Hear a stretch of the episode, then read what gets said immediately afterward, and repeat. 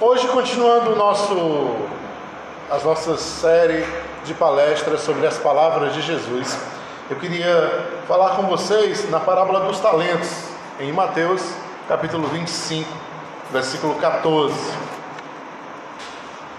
Mateus 25, versículo 14.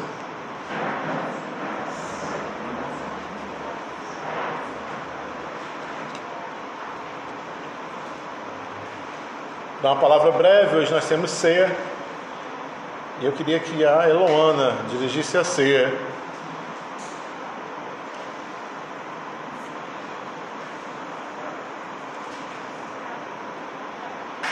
Mateus 25, versículo 14, parábola dos talentos. A parábola dos talentos é uma parábola bastante conhecida de muitos de nós. E ela traz uma, uma abordagem que eu já tratei aqui algumas vezes com vocês. Eu poderia até fazer uma prévia sobre o que eu falei.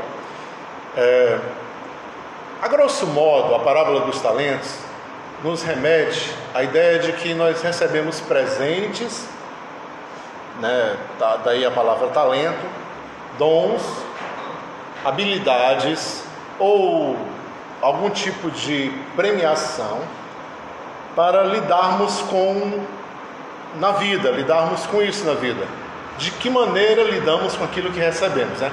Então, assim, a, interpretação mais é, direta da parábola seria essa. O Senhor, e a parábola se encontra tanto em Mateus 25 como em Lucas 19, 22, o Senhor vai para uma terra distante, e ao ir para essa terra distante, elas têm umas diferenças, bem, bem pequenas, mas tem umas diferenças Aqui Mateus fala de talento, em Lucas fala de 100 moedas de prata para cada um dos dez servos. Mas no final, em Lucas, ele faz a observação somente a três servos: um que multiplica por 10 aquilo que recebeu, o outro que multiplica por 5 aquilo que recebeu, e o outro que não multiplica de jeito nenhum o que recebeu. E o restante dos sete ele não fala mais. Tem também uma observação bem curiosa em Lucas, que diz que os correligionários, correge, agora enganchou. Os contemporâneos, as pessoas que são da cidade do Senhor, quando ele vai embora, pede para que ele não volte. Mas quando ele se torna rei, ele volta para a cidade mesmo assim, fazendo uma figuração da vinda de Jesus, do advento de Jesus, né? que ele vai voltar. E então esses que não aceitam que ele se torne rei ou que ele volte, são mortos. Na parábola diz que eles são mortos. Ele convoca e pede para que matem esses perante a sua presença. Mas a parábola, grosso modo, ela fala de recebimento de talentos, de presentes, de dons, de dádivas para algum fim. O, a interpretação é, mais natural, óbvia da parábola seria essa. Nós tratamos aqui uma certa feita e eu estou querendo rememorar vocês, essa parábola da seguinte forma: como se cada talento representasse é, uma vida, alguém que você possa é, investir, se doar, acreditar. E aí eu tratei dessa forma, dizendo o seguinte: algumas pessoas não cuidam de ninguém, simplesmente se escondem ou cuidam de si mesmas.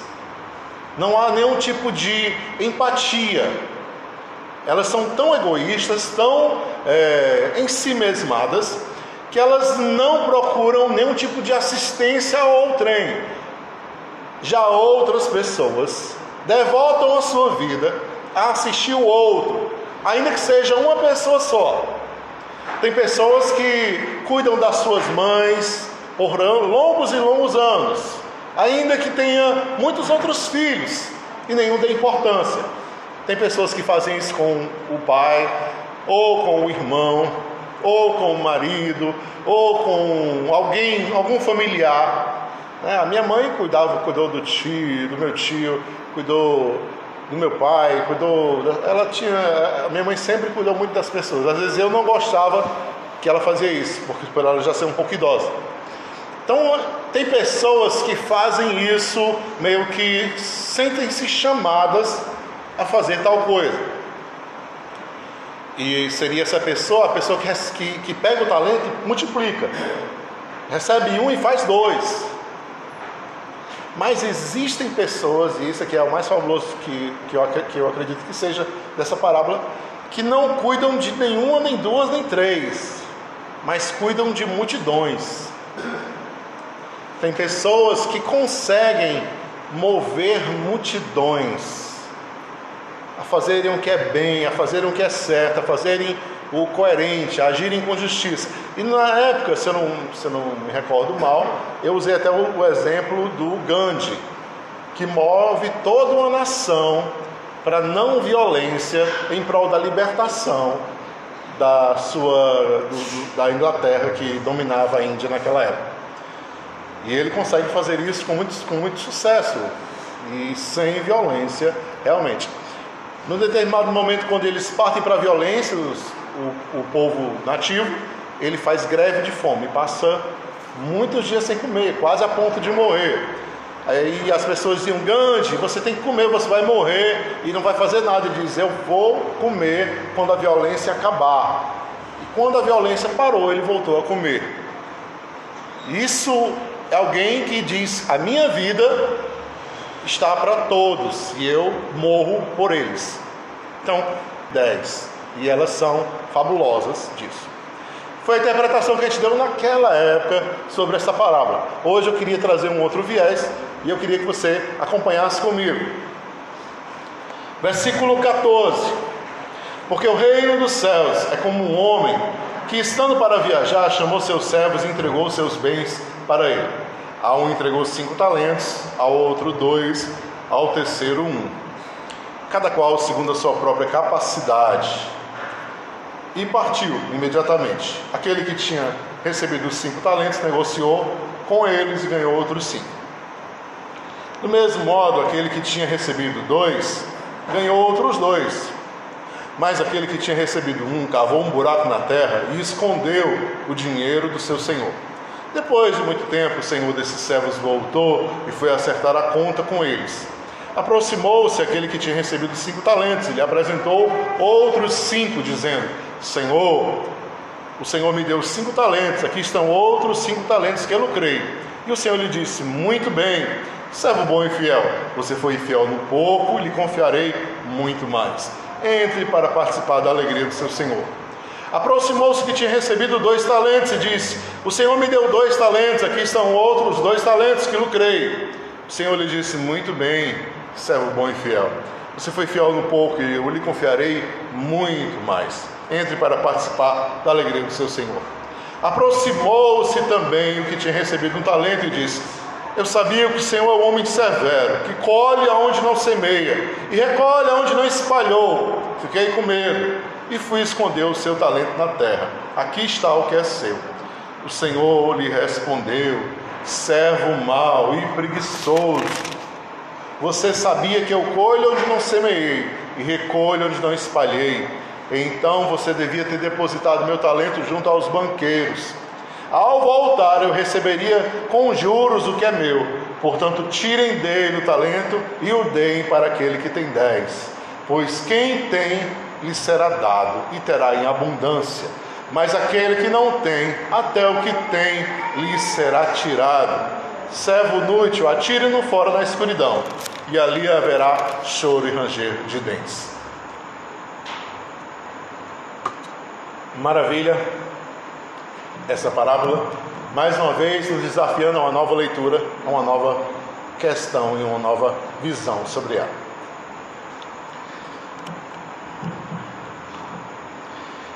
A primeira questão que me intriga no texto diz respeito à quantidade de talentos que cada um recebe.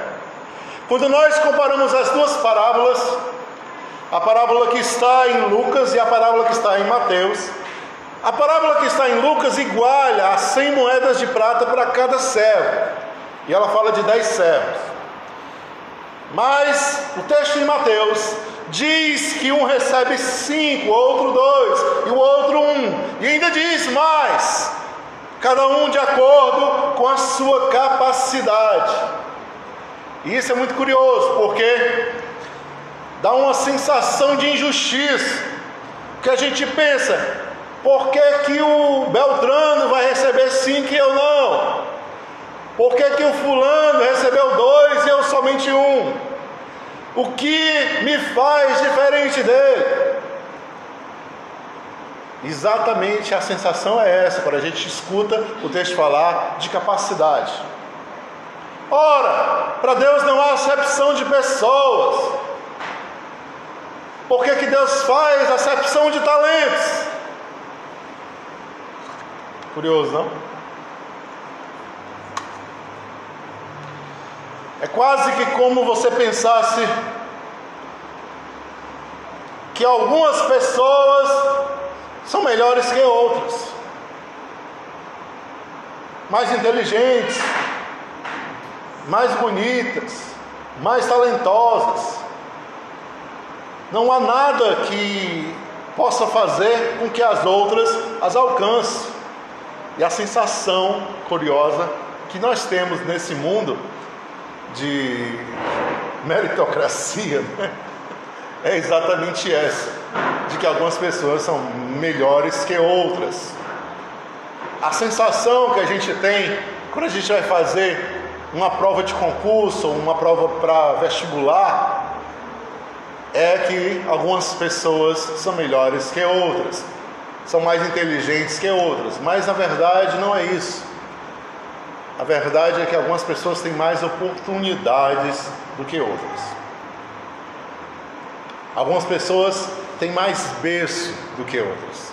Algumas pessoas têm mais dinheiro do que outras.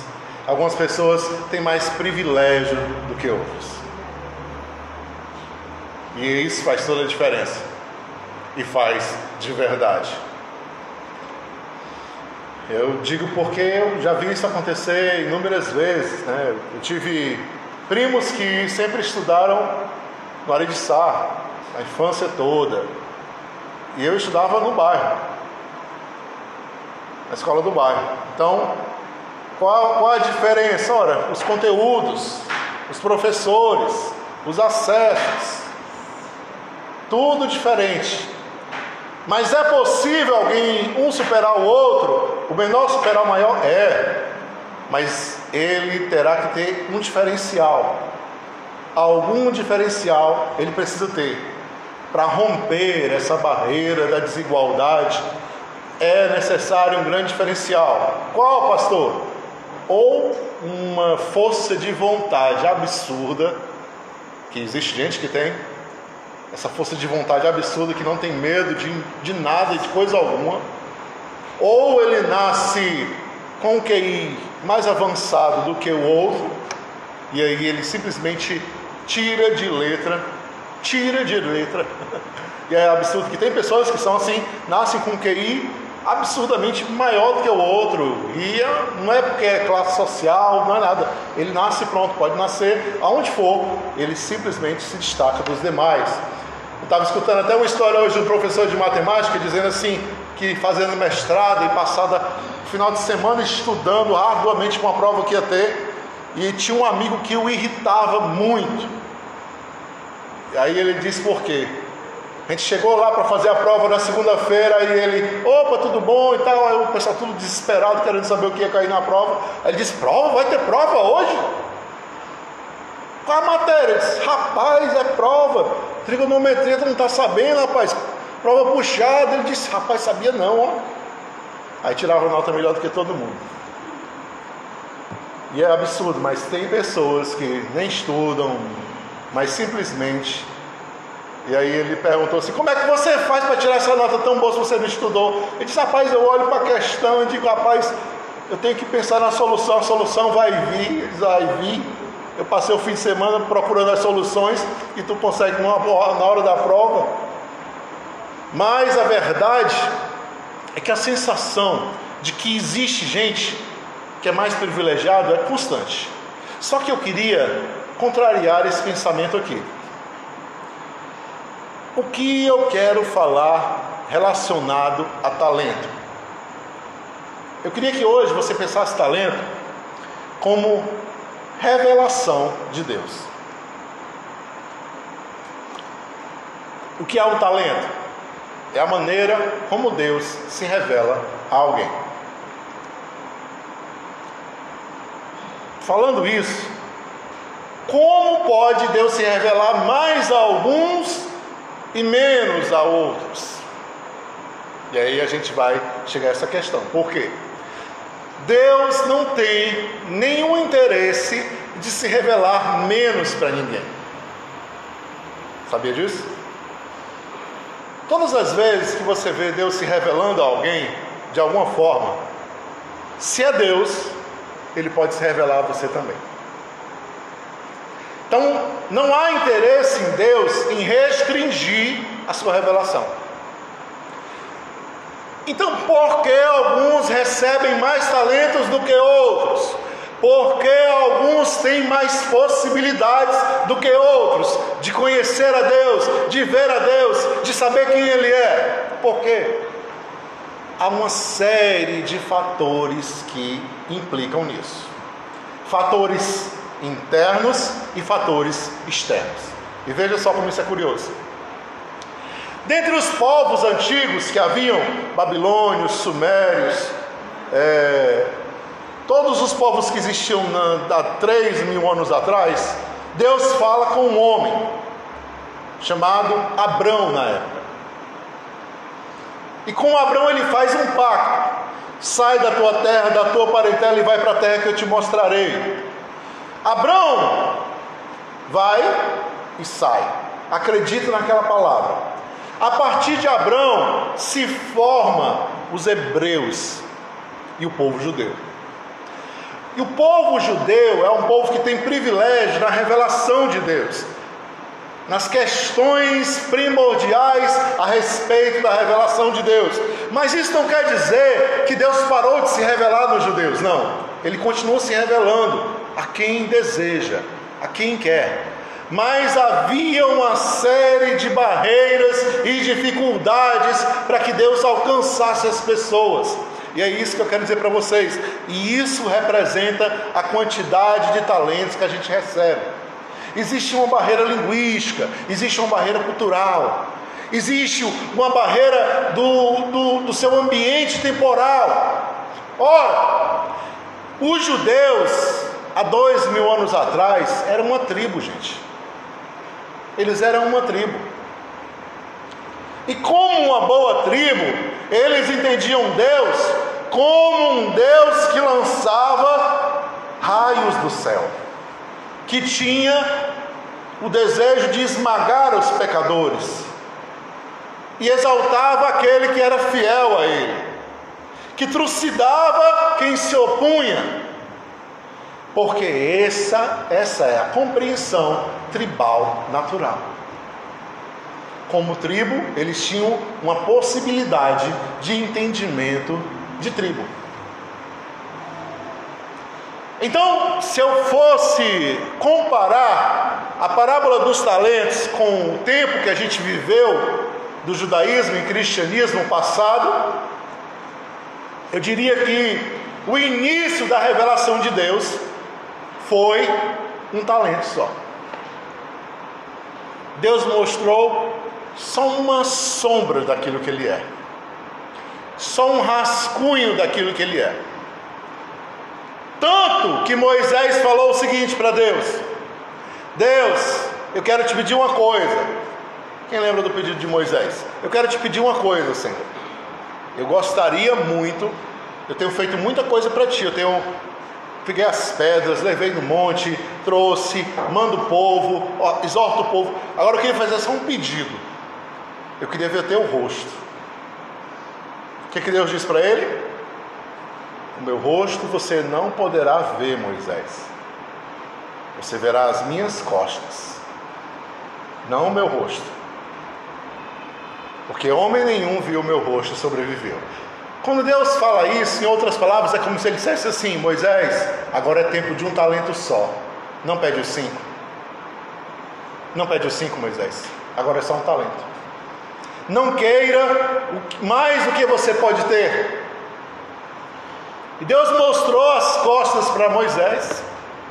E o povo judeu seguiu orientado sobre o pensamento dogmático, o pensamento doutrinador de Moisés, até os dias de Jesus.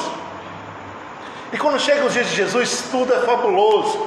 Porque percebam que Jesus, ele é uma nova leitura das coisas. Jesus, ele é o novo talento que se apresenta, gente. O que, que Jesus faz? Quando você pega o Evangelho de Mateus, você vai ver inúmeras passagens no começo do Evangelho dizendo assim: lembram o que foi dito aos antigos. Aí ele fala em seguida: Eu, porém, vos digo. E ele repete: lembram o que foi dito aos antigos. E aí ele fala depois: Eu, porém, vos digo. É como se ele dissesse assim: antigamente era somente um talento, agora vocês têm dois. Antigamente não podia se ver o rosto de Deus, agora Deus anda com vocês come com vocês, caminha com vocês, está perto de vocês. Eu vou dar a vida por vocês. Então, as possibilidades no tempo histórico se multiplicam com Jesus, de maneira absurda. Jesus quebra leis de Moisés, várias vezes. Quando ele faz o quê? não apedreja a mulher adulta, quebra a lei de Moisés. Ele perdoa a mulher adulta. Ele manda ela embora. Jesus quebra a lei da cultura quando ele conversa com a samaritana. Uma mulher e samaritana. Ele rompe com os preconceitos culturais da sua época. Mas ele sabe, ele sabe que ele não pode ir muito longe. Por quê? Porque ainda faltava muito chão pela frente. Muito chão pela frente, gente. Assim como chega o momento dos dois talentos, vai chegar o momento dos cinco talentos. Hoje é o tempo dos cinco talentos. Hoje é o tempo onde nós temos maior número de possibilidades de se conhecer a Deus. Hoje Deus se revela de maneira poderosa, de maneira simples, de maneira corriqueira, entre as nossas conversas do dia a dia. Hoje nós temos acesso a Deus de diversas formas. E não venha dizer para mim que ele se revela somente numa religião, porque não é verdade. Deus não está restrito a uma religião, Deus não está restrito a um livro. Não. Ele está por aí afora. Ele está debaixo das esquinas, nos sinais, ele está nos viadutos da vida. Ele é o Deus que manifesta o seu poder na bondade alheia, na bondade do outro, na manifestação do amor e da graça que passa pelo mundo. Ele é o Deus que nos convida para ser um pouco Ele por aí, um pedacinho dele por aí. Então nós começamos a pensar assim: as possibilidades começaram a se multiplicar.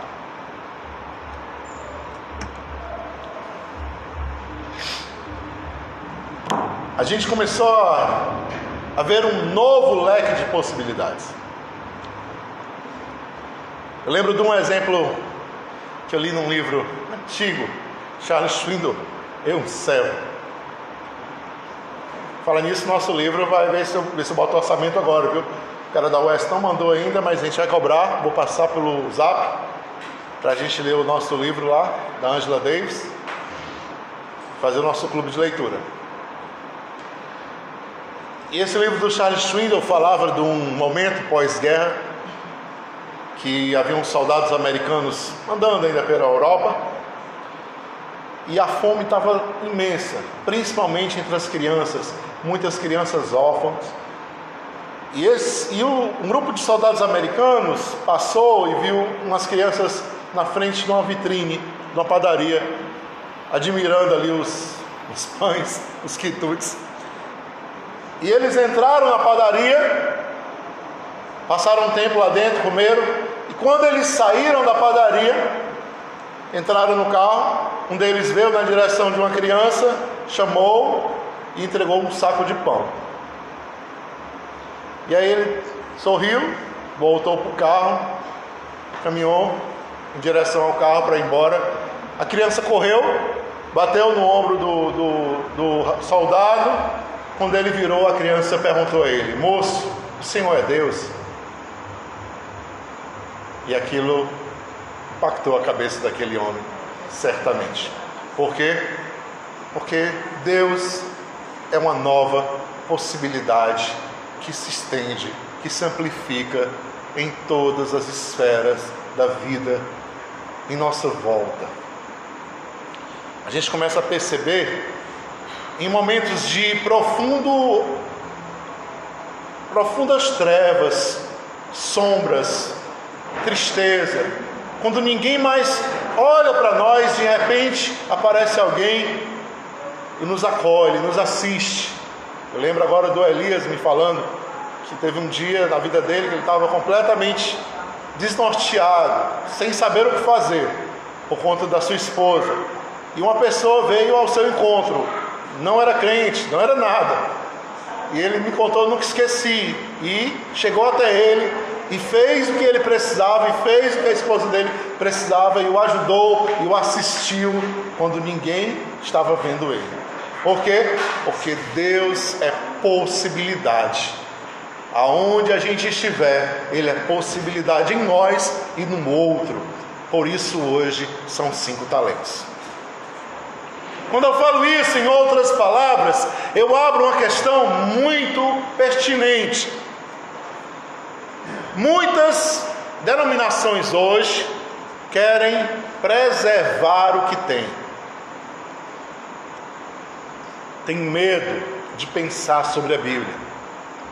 Tem medo de pensar sobre o mundo das coisas, tem medo de pensar sobre o que é certo e errado, porque dizem: já nos foi dito, já nos foi falado outrora, está escrito no talento que ele nos deu. E aqui é o talento e ninguém pode mudar.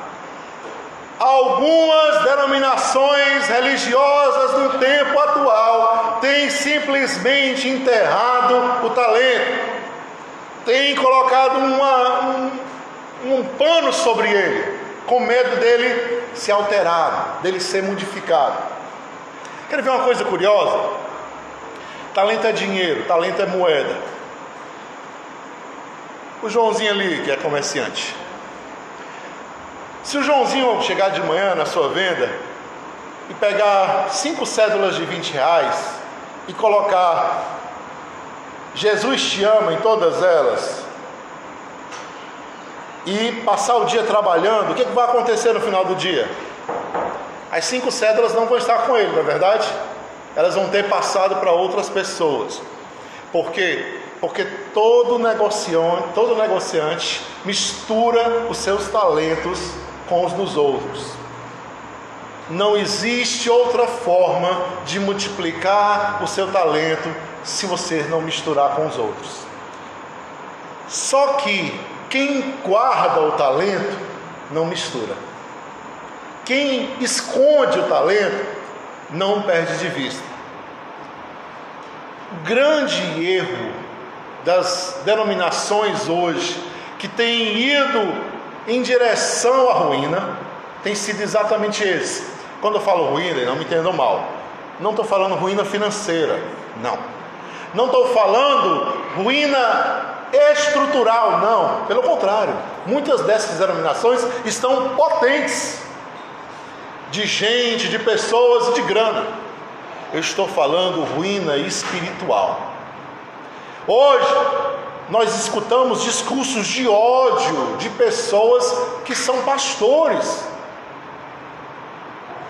dizendo que o grupo de tal região deve ser amaldiçoado, o grupo de tal região é um grupo maldito.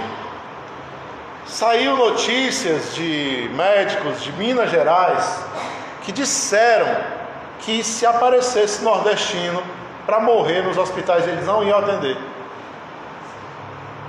Não iam atender os nordestinos. Ou seja, o ódio se espalhando. Aí você diz assim, pastor, como é que pode uma pessoa que é da religião, que é de Deus, que conhece as Escrituras, ter um discurso de ódio? Simples. Ele enterrou o talento, ele guardou o talento. E toda vida que você guarda o talento, quando você guarda as notas com o nome Jesus te ama, elas não fazem nenhuma diferença. Não fazem nenhuma diferença. O amor só tem efeito quando a gente põe ele em exercício. A bondade só tem sentido quando ela é dirigida a alguém. O perdão só fala alguma coisa quando ele acontece.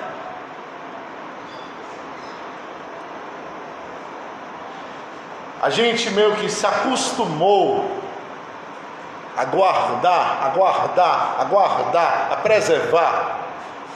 Um exemplo bem claro disso. Lá na Coreia, nas igrejas Assembleia de Deus, da denominação do Poyanshu, os crentes coreanos têm o hábito de todas as vezes que eles vão dar o dízimo, eles vão no banco, eles pedem cédulas que nunca foram utilizadas, eles trocam pelas suas cédulas e aí eles querem levar essas cédulas para a igreja, cédulas que nunca foram utilizadas para doarem na casa de Deus. A nossa compreensão é exatamente essa quando está no erro. Qual é? A de preservar as coisas e a de perder a essência destas. Nós tratamos as coisas como objetos, queremos preservá-las a todo custo e esquecemos do primordial, da essência das coisas. Eu tenho que guardar a Escritura, eu tenho que guardar o que está escrito, eu tenho que guardar aquilo que está aqui. E esquece do essencial, do sentido que está aqui. Para guardar o que está aqui, se for preciso, eu mato. É absurdo, mas tem muita gente que tem essa compreensão. Para guardar o que está aqui, se for necessário, eu queimo na fogueira. Quem se levantar contra? Percebem a mudança de foco? A gente se apegou às coisas e esqueceu a essência das coisas. Se apegou aos objetos e esqueceu a essência que eles representam.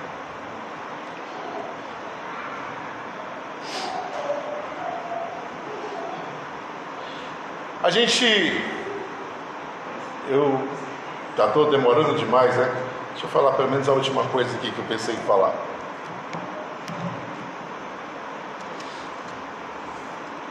Nós temos um grande desafio.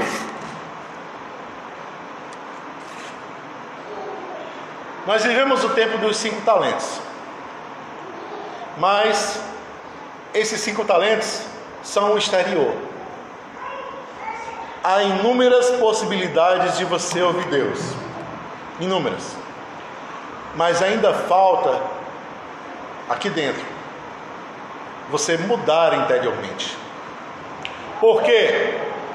Porque não será possível Deus falar para você se você não der espaço para que Ele fale. Não será possível Deus agir em você se você não dá tempo para que Ele age. Não dá tempo. Ah, Deus, responde agora. Se não for agora, nunca, nunca mais. Não é assim que funcionam as coisas. Não será possível Deus agir em você se você não acredita que é possível agir.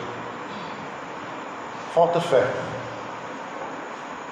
Então, além das possibilidades exteriores estarem favoráveis, é necessária as possibilidades interiores também favorecerem o agir de Deus na sua vida.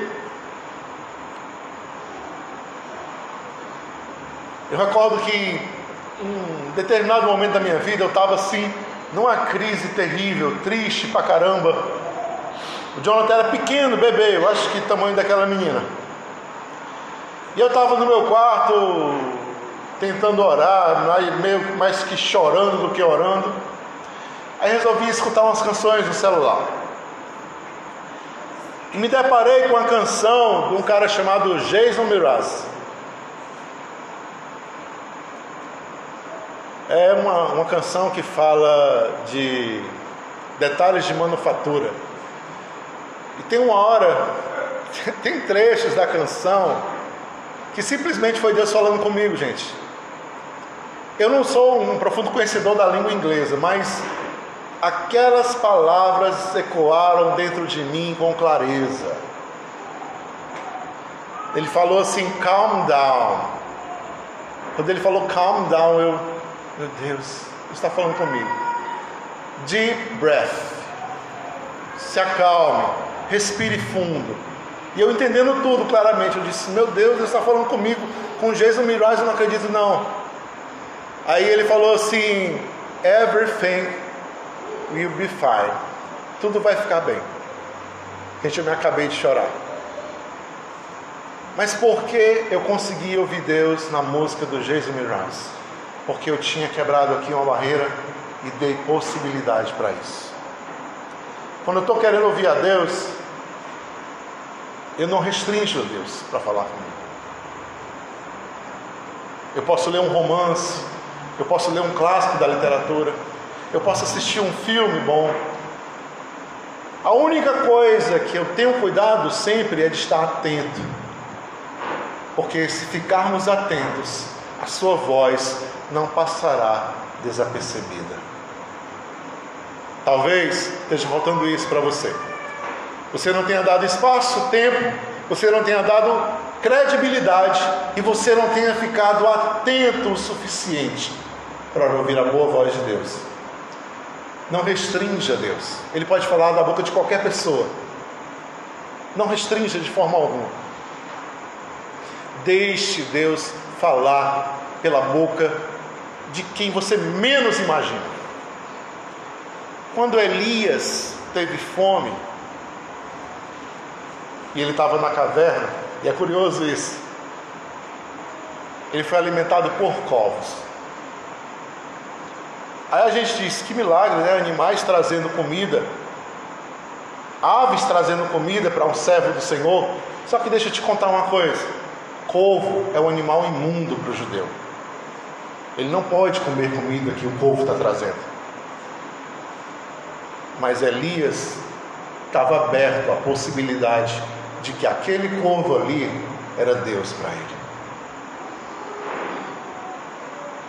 Nós precisamos ter uma compreensão dentro de nós de que são cinco talentos, não mais um.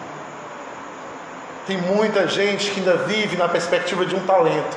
Não, se não está aqui, não dá. Não, se não falou, não, não vale. Não, se não foi dentro da igreja, não vale. Meu irmão, minha irmã, em nome de Jesus, Deus não está restrito a esse espaço, a esse gueto religioso, a essa denominação religiosa. Jesus nem sequer é evangélico. Jesus não é evangélico, para nossa decepção. Ele é judeu. Ele não é evangélico. Ele não, ele não, não pratica esses ritos aqui como um evangélico. Ele é um judeu. Os ritos de Jesus são outros e certamente são bastante escandalosos para muitos de nós. Mas são ritos de um Deus. De um Deus que é homem e de um Deus que é Deus também. Por último, eu faço um convite a você a se tornar uma extensão desses talentos, uma extensão desse Deus que se espalha por aí. Que você esteja apto não somente a identificar o Deus que está ali, mas esteja apto também a ser um pouco desse Deus para alguém, a ser um pouco desse Deus para o outro, a agir como ele agiria, a fazer o que ele quer que você faça. Eu recordo de uma, de uma vez que estava numa palestra para a juventude, cheia, cheia, cheia, cheia. A galera todinha, foi como se fosse uma aula de sociologia, eu acho, alguma coisa assim. E aí todo mundo da escola lá sentado, e tinha uma mãe de santo, uma menina que estava te introduzindo no, nas regiões afro, e tinha uma menina muçulmana. E uma hora lá a juventude disse assim: rapaz, macumba não é boa. Se fosse boa, não chamava macumba, né? E a menina estava lá da, da religião afro, ela ficou assim sem jeito. Uma menina muito inteligente, mestrando em psicologia, estava lá representando a religião afro. E aí eu disse assim, opa, opa, peraí, eu queria falar uma coisa aqui. Quando eu vi que ela estava assim no. recebendo, sendo bombardeada pela juventude, que o pessoal começou a dizer, não, macumba não presta, isso é para prejudicar alguém, isso é para atrasar alguém, amarrar alguém, colocar alguém no, na, no... E aí eu me levantei e eu queria uma palavra aqui com vocês. Eu disse, vocês sabiam, olha a palavra que eu dei, vocês sabiam que muitas orações evangélicas são verdadeiras macumbas. A me fica tudo, oh meu Deus, o que está falando? Aí eu estou falando isso aqui como pastor. Quantos evangélicos não oram pedindo para Deus matar o vizinho? Oh Senhor, se tu levasse esse vizinho era uma benção na minha vida. Quantos evangélicos não oram pedindo para Deus destruir o outro porque bota o carro em frente à garagem dele? Ah, se tu quebra esse carro, Jesus, todinho, numa batida. Aí você vai dizer para mim que isso não é macumba? Eu disse, muitas orações evangélicas são verdadeiras macumbas. Aí ela respira, ela respirou, pôde sorrir, ficou mais leve. E depois ela deu uma palavra de Deus para a minha vida, aquela moça que estava estudando para ser mãe de santo. Ela disse: Olha, eu nunca tinha visto um pastor evangélico como você. Eu fiquei assim encantada com você. Você é fabuloso. E eu disse: Porque eu quero ser a extensão de Deus para ela também. Essa é a nossa pegada, essa é a nossa, nossa chamada, gente. Nós precisamos ter os cinco talentos dentro de nós, saber nos relacionar com as pessoas, saber lidar com todas as linguagens, saber comunicar com outras religiões, abrir as mãos, dar os braços, abraçar e acolher. A gente precisa entender o que está errado na vida. Não o que está errado na religião, mas o que está errado na vida. O que está errado na vida, gente? O matar, o roubar, o odiar, o detestar, o desprezar, o segregar, o racismo, o preconceito, a homofobia. Isso está errado na vida. E a gente, como agente de Deus, como o momento que estamos vivendo de cinco talentos, precisamos tomar uma postura diferente. Amém?